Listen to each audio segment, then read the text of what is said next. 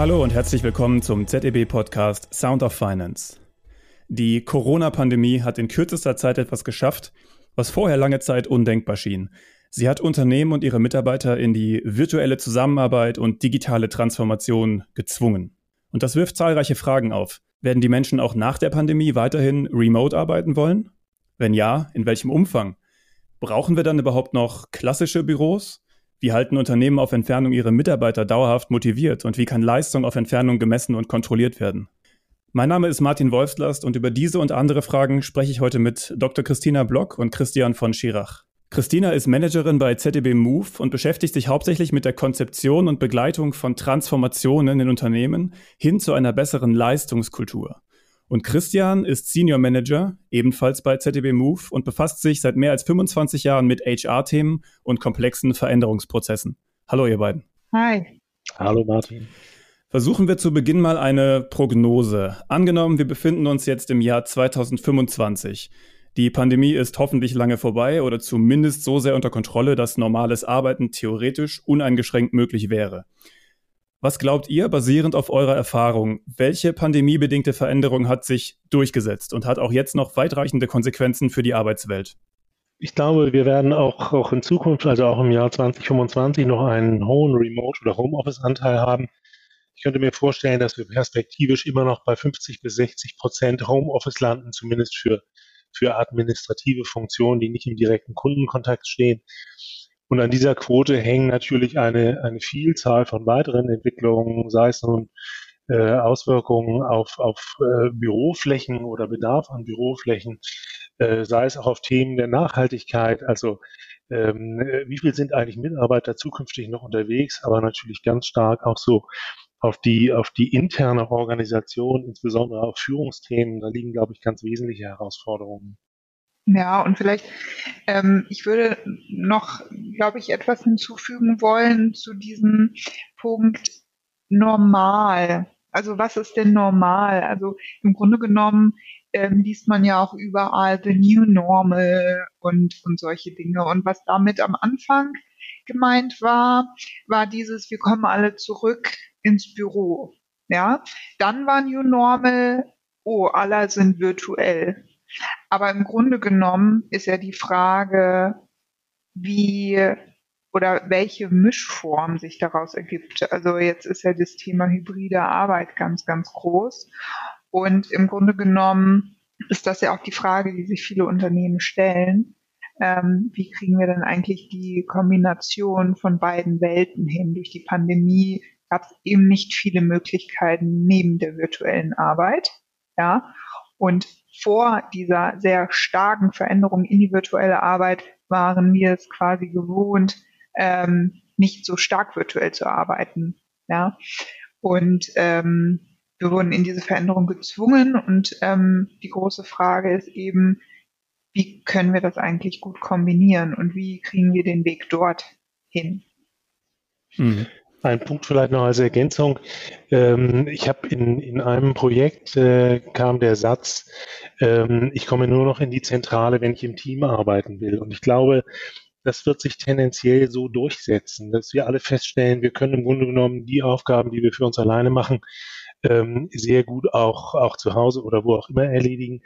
Aber es gibt einfach bestimmte kreative Prozesse, da sind wir dann tendenziell wahrscheinlich in Präsenz doch noch stärker. Und das wiederum hat dann auch Auswirkungen auf die, auf die Gestaltung von Büroräumen. Also der Anteil der Arbeiten, die, die im Team stattfinden, gerade auch in kleinen Teams stattfinden, der wird sicherlich steigen, ähm, während der Anteil der Büroflächen, die für Einzelaufgaben genutzt werden, sicherlich sinken wird.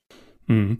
Also bevor wir in die, in die einzelnen Themen reingehen, also erstmal, Christina, hast du mich ja gerade sehr schön erwischt. Ich bin anscheinend noch in dem alten Mindset drin, in dem ich sage, denn normales Arbeiten ist wieder möglich. Dabei hört man ja ständig genau, New Normal, das ist jetzt eben die neue Normalität. Und ich höre jetzt raus, also so schätzt ihr das auch ein. Es ist also wirklich eine Zäsur. Es wird danach nichts mehr so sein wie vorher.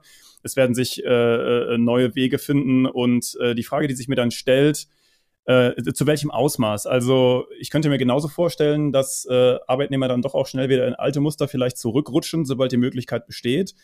Ähm, wenn ich jetzt auf meinen Bekanntenkreis gucke, also völlig egal ob beruflich oder privat, ähm, die überwältigende Mehrheit möchte das Homeoffice beibehalten auf der einen Seite, aber viele ähm, möchten auch gerne zurück, weil sie irgendwie ihre Kollegen vermissen. Das heißt, wahrscheinlich wird sich so eine, so eine Hybridform durchsetzen oder was meint ihr?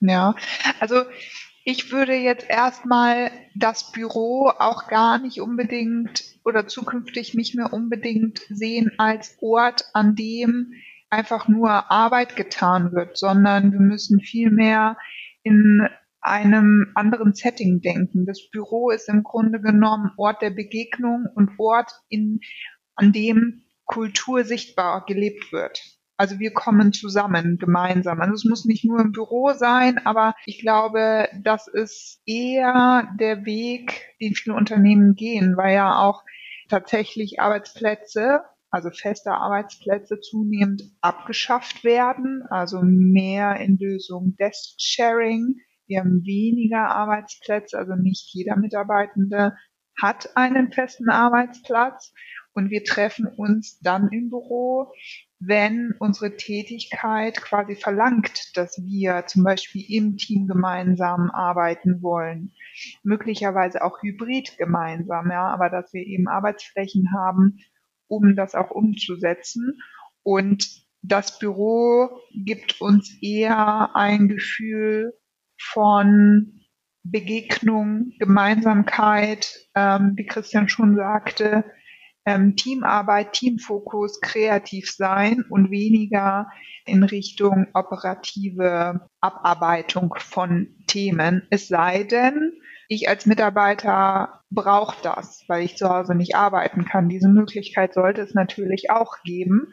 Aber aus meiner Sicht sollten Unternehmen nicht verpflichten, dass Mitarbeiter im Büro sein müssen, wenn es nicht notwendig ist.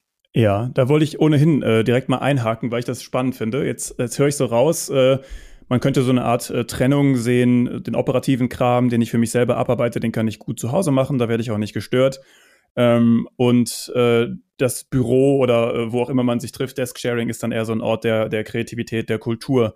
Ähm, wie steht's denn dann um die äh, Produktivität bei den operativen Sachen? Also im Homeoffice, ich bin ja einerseits äh, unbeobachtet, ich werde auch nicht so direkt kontrolliert und überwacht vielleicht. Also ich könnte ähm, trödeln, im Internet surfen oder was auch immer. Auf der anderen Seite werde ich aber eben auch nicht abgelenkt und so die vielen Minuten, die in Tratsch und Kaffeepause und Flurfunk normalerweise draufgehen, die fallen dann weg. Wie ist das da eure Erfahrung in, in den Projekten, in der Realität? Sind Leute produktiv im Homeoffice? Also ich glaube, das ist im Moment eine Situation, die insbesondere für Führungskräfte eine ganz große Herausforderung ist. Wir haben äh, in unterschiedlichen Projekten haben wir diese Produktivität versucht zu betrachten und da ist ja bedingt durch die Mitbestimmung ist es ja nicht ganz einfach wirklich äh, da tiefgehend reinzusehen. Aber mein Eindruck ist, dass die Produktivität in Summe relativ geringfügig schwankt, dass die Produktivität beim Einzelnen oder betrachtet äh, im Unterschied zwischen den Einzelnen ähm, aber doch erheblich schwankt. Also wir haben bei einzelnen Personen erhebliche Produktivitätsfortschritte oder Zuwächse und wir haben bei, bei anderen Kollegen durchaus erkennbare Einbrüche. Das glättet sich halbwegs. Aber das, was aus meiner Sicht die große Herausforderung bei, bei Projekten dieser Art ist, die da auf uns zurollen, ist die Produktivität im Blick zu behalten, weil wir eben nicht einzelne Bereiche oder Abteilungen betrachten, sondern die Veränderungsmaßnahmen, die wir jetzt durchführen, die beziehen sich immer auf eine große Mitarbeiterzahl, auf äh, in der Regel über 90 Prozent der Mitarbeiter, wenn ich nicht in Filialstrukturen bin.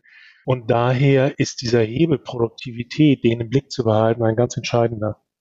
Genau, und eine Sache, die wir eben auch in ähm, Projekten beobachten konnten und ähm, sicherlich auch auf die meisten Unternehmen ähm, zutrifft, ist es durch diese virtuelle Arbeit im Grunde genommen, oder wir beobachten konnten, dass durch diese virtuelle Arbeit mehr Überstunden gemacht worden sind. Also zunächst einmal können wir sehen, es wurde mehr gearbeitet. Also diese Angst, ähm, niemand arbeitet im Homeoffice, glaube ich, können wir relativ oder mit sehr viel Überzeugung streichen. Die Frage ist dann natürlich, Überstunden ist ja nicht gleich effizientes Arbeiten und produktiv sein.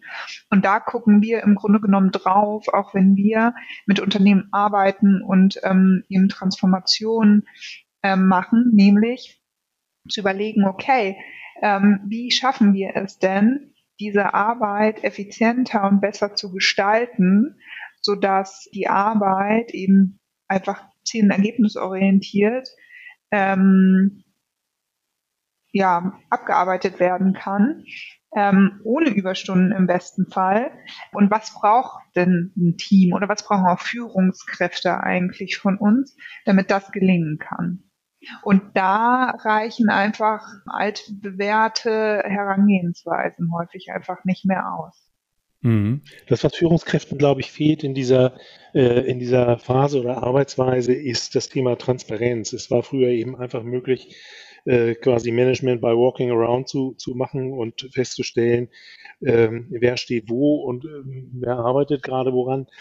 Ähm, und wir müssen im Grunde genommen Möglichkeiten finden, zum Beispiel über digitale Tools, auch in der Remote-Arbeit, Transparenz zu schaffen über Arbeitsstände und Arbeitsfortschritt. Das wird ein, ein entscheidender Faktor sein, um die Produktivität sicherzustellen. Und das wird sicherlich auch ein ganz wesentlicher Punkt sein im Zusammenspiel mit der Mitbestimmung, äh, sicherzustellen, dass, dass die Führungskräfte ein, ein höheres Maß an Transparenz erhalten, als das heute möglich ist. Ja, ich habe mich das gerade direkt gefragt, als ich das gehört habe. Also erstmal bin ich wahnsinnig überrascht, dass die Leute dann äh, mehr arbeiten und mehr Überstunden machen im Homeoffice. Das überrascht mich, weil ich dachte, genau was ich gerade gesagt habe, weniger Unterbrechungen, weniger Klatsch und Tratsch, dann äh, zieht man eben einigermaßen produktiv äh, seine Sachen durch und ist fertig. Könnte das daran liegen, also könnt ihr euch vorstellen, dass das so eine Motivationsfrage ist? Also, dass man sich vielleicht irgendwie dann, man sitzt da auf seinem Außenposten, fühlt sich irgendwie abgehängt, verliert im schlimmsten Fall sogar vielleicht die Identifikation mit dem Unternehmen so ein bisschen oder ist einfach nicht mehr so drin in den Prozessen. Könnte das ein Grund dafür sein, dass Leute dann auch unproduktiver werden, vielleicht einfach länger brauchen für dieselben Aufgaben? Ich nehme das eigentlich nicht so wahr. Also zunächst mal ist das Thema Identifikation von zentraler Bedeutung, das glaube ich schon. Aber ich glaube, wenn wir uns einschwingen auf die, dieses äh, New Normal, ähm, dann, dann werden wir eben dieses Thema Begegnungszone haben in Büros, dann werden wir Teamarbeit im Büro haben und so weiter. Und dann bleibt auch das Thema Identifikation mit dem Unternehmen erhalten. Also ich glaube nicht, dass das wirklich ein, ein Kernproblem ist, wenn das Unternehmen entsprechend reagiert. Ähm, ich nehme das mit der, mit der Produktivität und auch gerade Arbeitsstunden eigentlich so wahr, dass die, die Grenzen nicht mehr so scharf sind. Man fängt schon mal etwas früher an, man arbeitet auch abends noch etwas länger äh, und, und privates Leben und Arbeitsleben verschwimmen stärker. Und dadurch werden äh, vielfach insgesamt mehr Arbeitsstunden erbracht. Ja, also ich glaube, auch wenn wir mal ähm, auch auf uns selbst reflektieren, wie arbeiten wir denn eigentlich? Im Moment sehr stark virtuell und ich glaube, jeder würde es auch mit unterschreiben, dass wir zwischen den Calls ja gar keine Pause mehr haben. Wir haben Termin an Termin und eigentlich keine zwei Minuten Zeit, um ja kurz durchzuatmen oder vielleicht einen kurzen Plausch auf dem Flur zu haben. Und das war vor zwei Jahren noch anders. Da war in der Regel zwischen den Meetings doch wenigstens eine Viertelstunde Pause oder eine halbe Stunde. Oder wir waren unterwegs ähm, und deswegen konnten die Calls nicht so eng sein, weil ich gerade irgendwie im Flugzeug sitze oder sowas.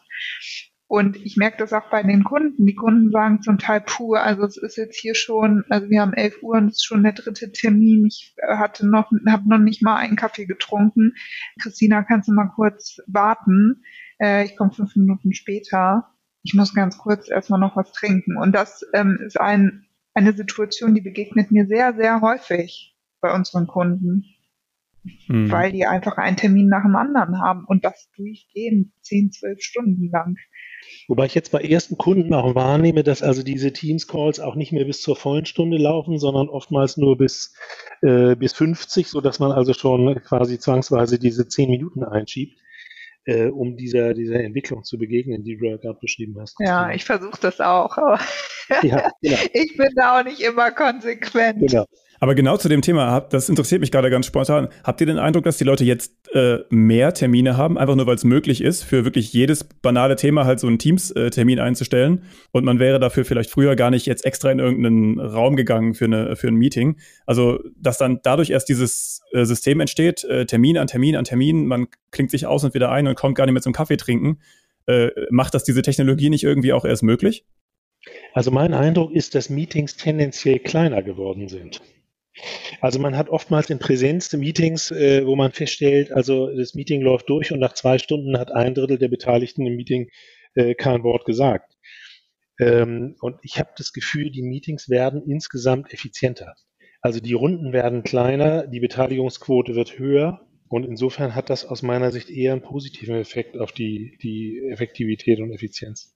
Ja, wäre auch wäre auch mein Bild. Ja.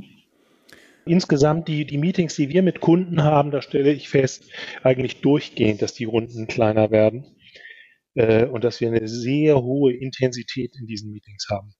Sicherlich auch äh, resultieren daraus, dass man sich einfach an das Format gewöhnt hat und sofort ins Laufen kommt.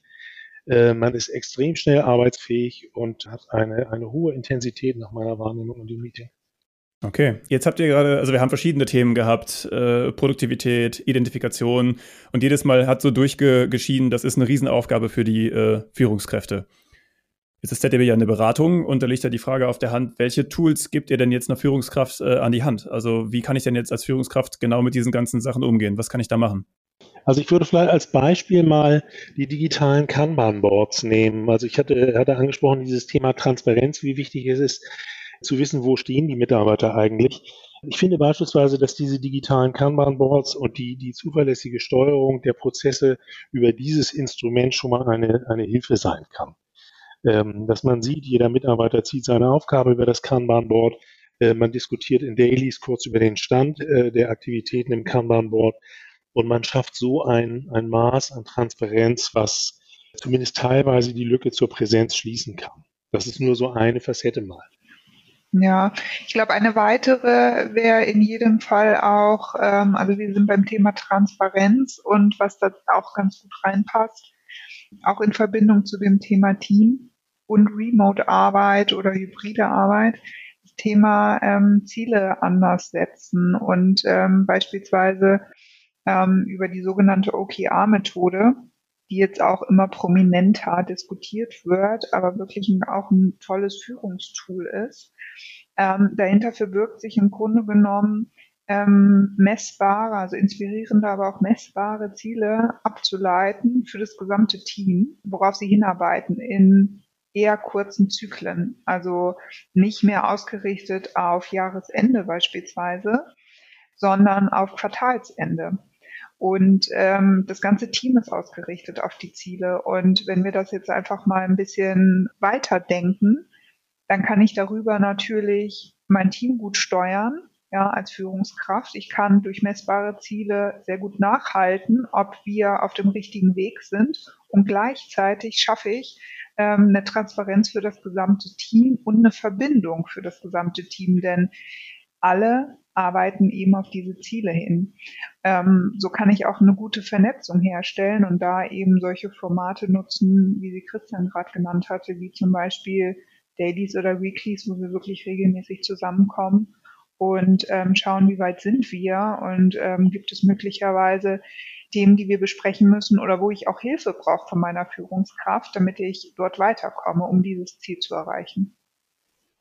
Insgesamt ist das, glaube ich, auch äh, nicht nur eine Entwicklung der Führungskräfte, sondern auch eine Teamentwicklung. Denn im, im Zusammenhang mit der Remote-Arbeit äh, muss die Führungskraft teilweise Verantwortung auch abgeben, aber die Mitarbeiter müssen eben auch ein deutlich höheres Maß an Eigenverantwortung übernehmen. Und insofern begleiten wir oftmals Führungskräfte mit ihren Teams in diesem Prozess, die Verantwortung sicherlich auch in Teilen auf die Mitarbeiter zu übertragen. Steht das im Zusammenhang mit dieser ähm, Methode OKR, OKR, wofür, wofür steht das überhaupt? Nochmal, um das nochmal eben zu verstehen. OKR steht für Objectives and Key Results. Also das sind die besagten Ziele, die man vereinbart. Genau. Werden die dann gemeinsam im Team, werden die ausgearbeitet und äh, oder wie läuft das? Genau. Also im besten Fall natürlich mit dem Team gemeinsam, damit sie sich auch den Zielen auch identifizieren können. Und ähm, dann sind wir eben auch bei diesem Thema Verantwortung wer möchte in dem Team auch Verantwortung für diese Ziele übernehmen? Also wer treibt bestimmte Themen möglicherweise oder wer hat auch eine Idee, wie das Ziel besser und schneller oder anders erreicht werden kann als üblicherweise, weil wir ähm, ja vielleicht in dem Thema schneller sein müssen oder eben was Neues entwickeln müssen, je nachdem, wie das Ziel ausgerichtet ist. Aber das verknüpft im Grunde genommen diese unterschiedlichen Stellhebel ganz gut. Also Zusammenarbeit, Teamidentifikation und Motivation. Denn äh, wenn wir an Ziele denken, dann denken wir häufig eher an ja so sehr uninspirierende ähm, ja, Dinge, die ich erreichen muss, ja, und ähm, möglicherweise noch dahin gepeitscht werde. Aber bei der OKR-Methode wird wirklich auch darauf geachtet, eine Motivation herzustellen für das Team.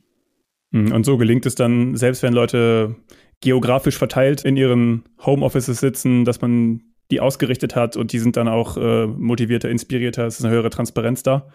Also für mich ist der entscheidende Hebel bei, bei OKR, dass ich nicht nur die, die Ziele habe, die genau wie Christina sagt, ja oftmals ein bisschen nebulös wirken und un, unscharf, sondern dass ich ähm, hinter diese Ziele ganz konkrete Ergebnistypen lege, bei denen ich dann auch sagen kann, ich habe es erreicht oder ich habe es nicht erreicht. Und dadurch werden diese Ziele dann im Team doch sehr, sehr griffig. Hm. Ja, das kann für das Team auch unangenehm sein, muss man auch dazu sagen.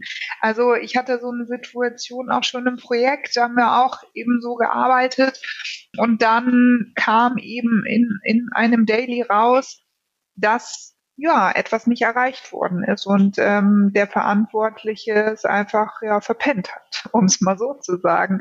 Und das war, wir haben das dann einfach ganz offen besprochen und haben eine Lösung gefunden. Und da merkte man schon, dass hier auch ein bisschen Kulturwandel schon war, denn das Team war nicht gewohnt, einfach sowas anzusprechen, auch vor der, vor der Führungskraft, vor dem gesamten Team. Und sie haben dadurch schon gemerkt, es ist kein Problem. Also wir gucken da alle gemeinsam drauf und äh, suchen dann einfach schnell eine Lösung dafür. Ja, aber wir müssen einfach drüber sprechen. Und ähm, das ist, das klingt erstmal alles auch gut, wir im Team und gemeinsam und wir können das Team steuern, aber es kann mitunter auch extrem unangenehm sein für einzelne Teammitglieder. Aber sowas, solche Situationen brauchen wir auch, damit so eine ähm, Veränderung aktiviert wird im Grunde genommen.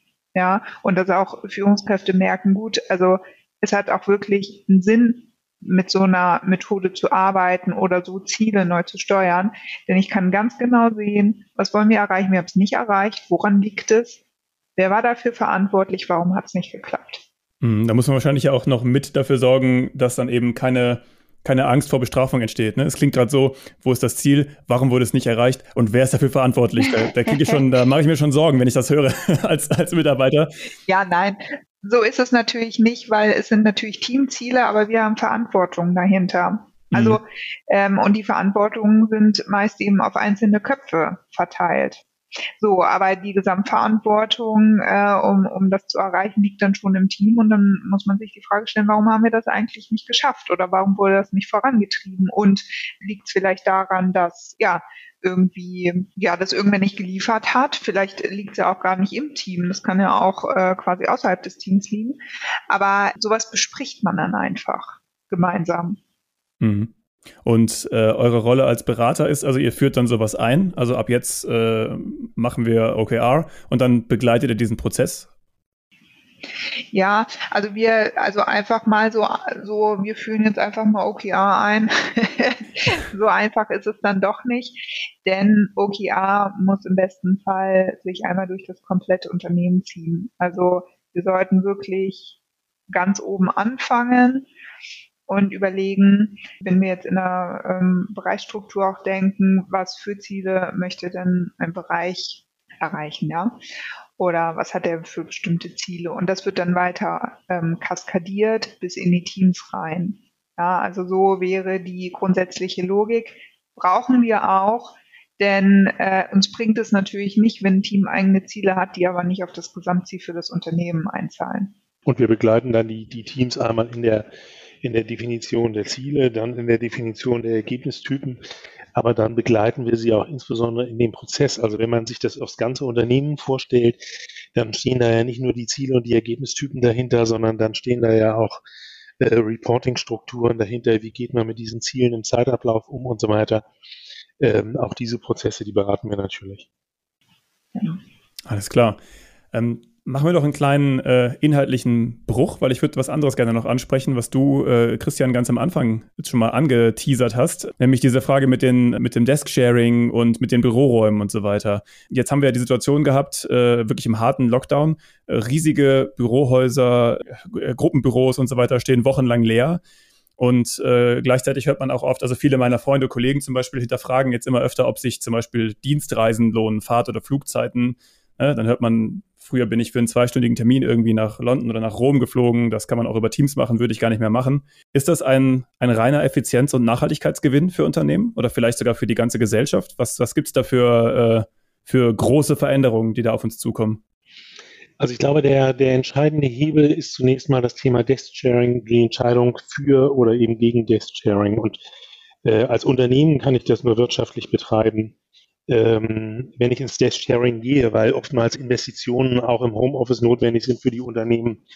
Und insofern ist das der Hebel, der dann aber eben viele Auswirkungen hat, die eben bis hin zur Nachhaltigkeit und, und, Umweltschutz gehen. Und wenn ich in dieses Thema Geschäftsreisen gehe, ich glaube, da wird insbesondere bei etablierten äh, Netzwerken und Beziehungen äh, einfach die Reisetätigkeit auch dauerhaft drastisch abnehmen. Mhm.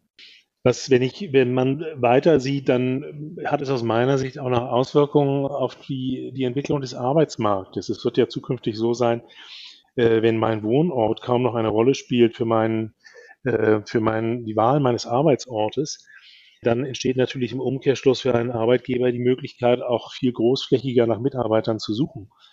Und wenn ich mir dann vorstelle, ich habe heute einen, einen Unternehmenssitz in München mit einem Umfeld von relativ hohen Gehältern, habe aber möglicherweise über die geeigneten Remote-Strukturen auch äh, die Chance, Mitarbeiter aus Mecklenburg-Vorpommern anzustellen, dann komme ich plötzlich in ganz andere Gehaltsstrukturen meiner Mitarbeiter, ähm, was wiederum dann Rückschlüsse hat auf die Mitarbeiter, die heute in München wohnen. Also die Entwicklungen, die werden, glaube ich, einen, einen sehr langen Schatten werfen, der heute noch gar nicht abschätzbar ist. Das heißt, könnte das sein? Also ich höre da jetzt so ein bisschen raus. Ich äh, sitze jetzt irgendwo in München und habe auch ein entsprechendes Gehalt und kann mir das dann da leisten. Und dann merkt das Unternehmen irgendwann, hey, ich kann mir aber auch äh, Leute für deutlich weniger Lohn leisten, wenn ich die von äh, irgendwo auf dem Land rekrutiere. Und ich kann mir dann meine Wohnung nicht mehr leisten in München.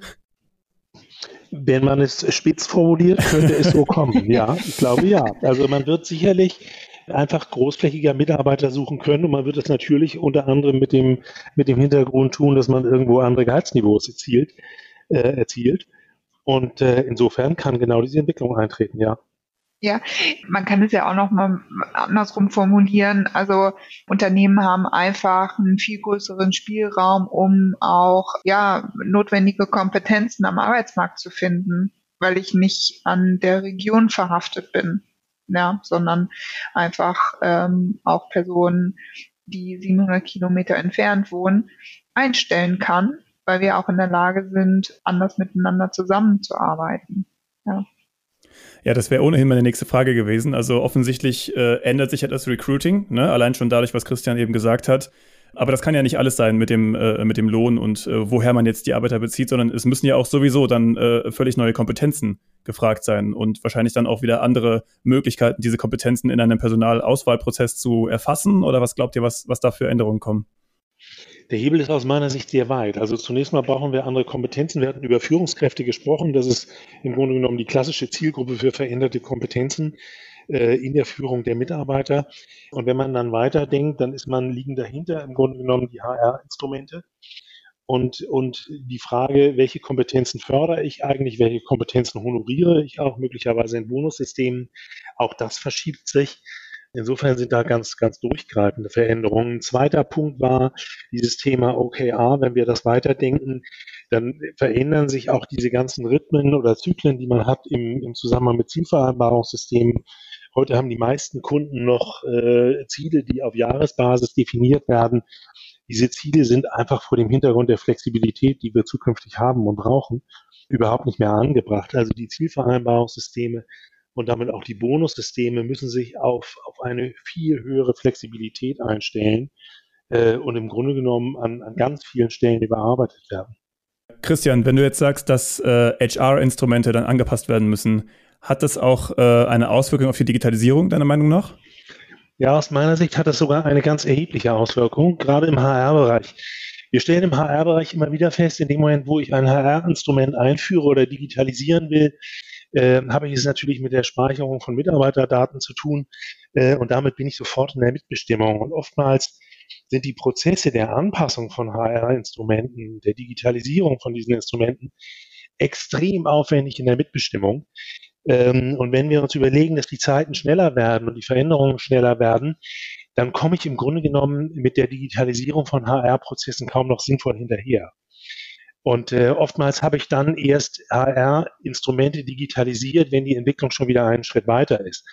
Und insofern ist für mich, ähm, findet im HR-Bereich aus meiner Sicht eine Veränderung dahingehend statt, dass der HR-Bereich viel mehr die Bereiche befähigen muss, in, im Dialog über Ziele zu diskutieren oder über, über Arbeitsstände zu diskutieren, auch über Defizite zu diskutieren und das Thema Beurteilung oder Zielvereinbarung und so weiter viel stärker auf Dialog zu setzen als auf das Thema Digitalisierung. Und das ist eine völlig neue Herausforderung für den HR-Bereich, viel mehr auf die Kunden direkt zuzugehen und weniger stark auf, auf äh, Formalismen und Technisierung zu setzen. Mhm. Es schlägt also doch äh, ziemlich große Wellen, so wie das klingt in diesem Gespräch. Da hätte ich zum Abschluss dann folgende Frage an euch, die mir auf der Zunge jetzt noch liegt. Diese ganzen Veränderungen, die wir jetzt besprochen haben, seht ihr denen äh, unterm Strich positiv entgegen? Also handelt es sich da um eine Win-Win-Situation für Unternehmen und Mitarbeiter oder hat einer von beiden doch eher darunter zu leiden oder wird eben vor sehr große Herausforderungen gestellt? Also nach meiner Einschätzung wird sich das System einpendeln. Man darf nicht so den, den Eindruck haben, äh, für die Mitarbeiter wird jetzt alles besser und alle sitzen äh, nur noch gemütlich zu Hause, sondern es werden sich einfach auch durch veränderte Führungsstrukturen und so weiter Punkte ergeben, die einfach Notwendigkeiten sind aus Unternehmensperspektive und vielleicht an der einen oder anderen Ecke auch durchaus eine etwas straffere Führung sind. Ähm, aber insgesamt ergibt sich aus meiner Sicht eindeutig ein Win-Win, höhere Flexibilität für die Mitarbeiter, äh, sicherlich Kostenvorteile für die Unternehmen ähm, und, und nicht zu unterschätzen sind aus meiner Sicht auch Vorteile in der Erreichbarkeit, beispielsweise im Kundendialog. Ähm, ich habe heute mit jemandem gesprochen, die, die Person zieht jetzt in die USA, arbeitet im Grunde genommen weiter für ein deutsches Unternehmen in versetzten Arbeitszeiten, ähm, arbeitet nach, nach US-Zeit äh, in, in ganz normalen Zeitfenstern, bietet aber den Kunden hier in Deutschland plötzlich, also bis 23 Uhr problemlos, die Kundenbetreuung an. Also es ergeben sich völlig neue Möglichkeiten auch für Unternehmen in der Kundenorientierung. Mhm. Ja, also ich glaube auch, dass es eine positive Veränderung ist. Also jetzt nicht nur mit Blick auf nur den Mitarbeiter oder das Unternehmen, sondern dadurch das Unternehmen schneller werden, flexibler, veränderungsfähig werden. Und das kriegen wir nur hin, wenn wir in kürzeren Zyklen denken.